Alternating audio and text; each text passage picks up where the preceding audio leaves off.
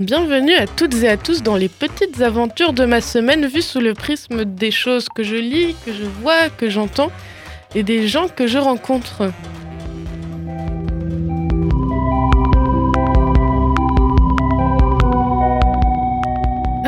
Aujourd'hui, on va parler de ce qu'on pourrait appeler un sacré concert. C'était dans l'espace Django.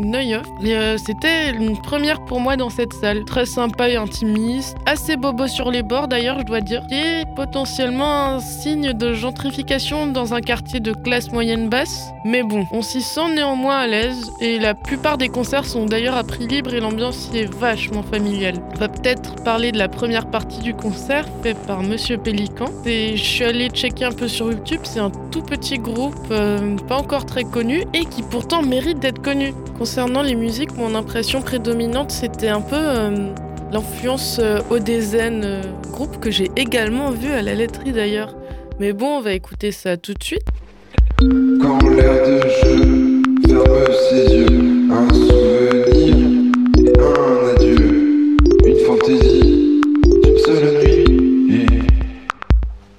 Donc on sentait qu'on part tout de suite sur un groupe avec une réelle énergie commune où les trois personnes ne font qu'une seule entité.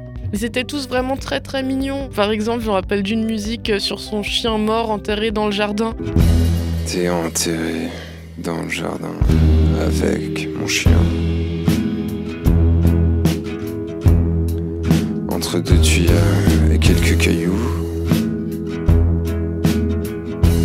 Ta dépouille est là.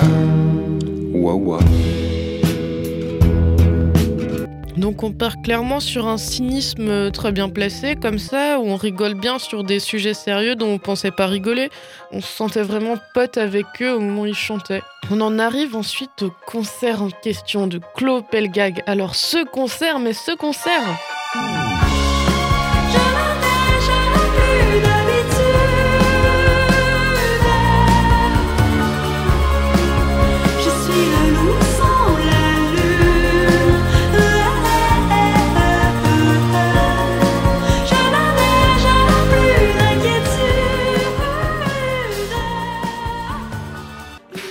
Je suis reconnaissante de ma part d'avoir pris ces places. Autant j'appréciais ces musiques euh, à la base en les écoutant en ligne, mais autant le fait de la voir sur scène donnait une toute autre dimension à ce qu'elle pouvait produire. Il y a toujours comme durant la première partie une osmose entre l'artiste en question et ses musiciens. Autre truc, j'avais l'impression de participer à un stand-up tellement elle était drôle et interactive, et elle restait vraiment très très humble alors que c'est une artiste euh, vraiment connue au Québec qui remplit d'énormes salles. J'ai d'ailleurs eu le privilège d'interviewer des expats québécois. Ben moi je connaissais bien Claude euh, du Québec, là, j'étais déjà allée la voir. euh. J'étais jamais venue ici, puis je savais pas que la salle était aussi petite. Euh, quand j'ai vu Claude Pelgag au Québec, c'était dans un festival, puis il y avait des centaines de personnes, puis c'était super spécial de pouvoir être dans une salle où c'est super intime, parce qu'au Québec, ça arrive pas, là, ça arrive plus. Ok, du coup, vous êtes venu à Strasbourg exprès pour la voir? Puis s'il faut parler d'un truc encore, je pense que c'est quand même ces pas de danse.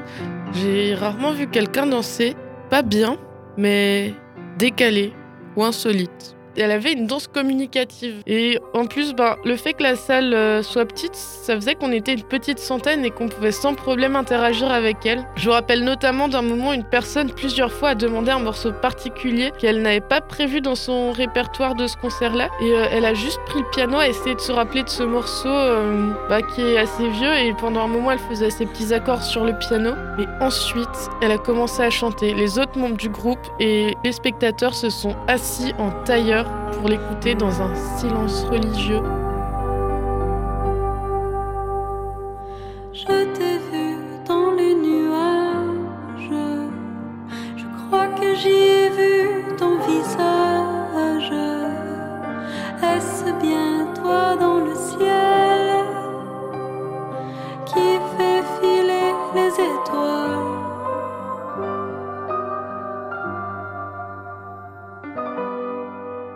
C'était si émouvant. Sa, voix ne ressemblait vraiment à aucune autre. Mais en tout cas, euh, Claude Pelgag, euh, on t'aime énormément. Si tu nous écoutes, je, suis vraiment passée par toutes sortes d'émotions. Je suis sortie de ce concert euh, et on était tous dans ce même état d'esprit. Waouh! Est-ce qu'on s'attendait à assister à ça?